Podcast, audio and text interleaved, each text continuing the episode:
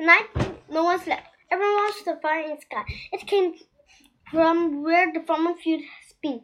There was a loud boom, and another, and another. Hot lava came out of the earth. Steamy lava spread over the ground, served the trees. It, it came toward the farmer's house. It came toward the village.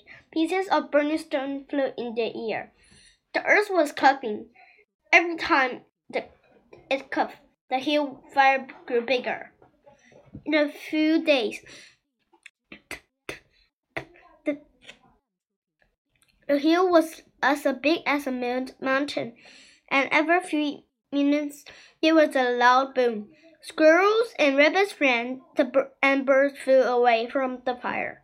People left their burrows and ox to safety. Pieces of burning ash flew everywhere. The farmer and his neighbors put wet clothes over their nose to keep, keep out the smoke.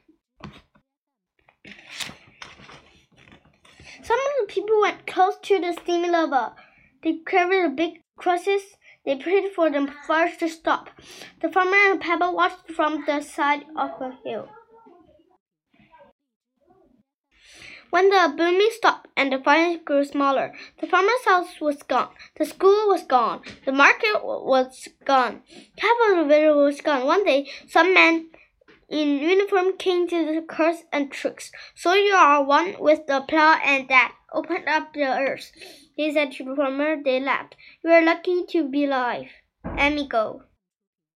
The soldiers looked at the village. Everyone must go the captain said. It is not safe to live here any longer. The his wife and Pablo and all the people in the village went with the soldiers. They rode away in the trucks.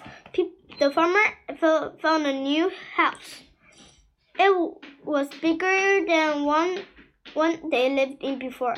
It was not far from the old one, but it was far enough to, away to be safe from El Monstro, meaning the monster. That is the name the people gave to the great volcano.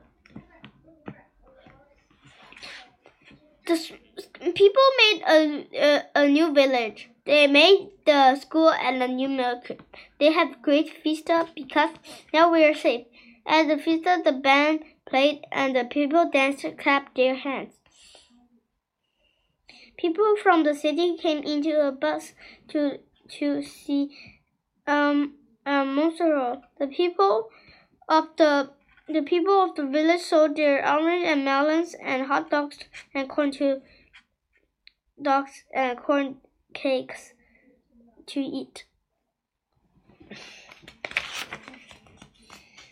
Now, the farmer had a new field. Every morning he woke up early. It was still dark, and a monster crawled in the eye. Every morning for the breakfast, he had two flat cakes of ground and ground corn. His wife and he made them the night before. The farmer went to his new field. To his ox with him, just before. From the pepper brought the children of the village to see the farmer.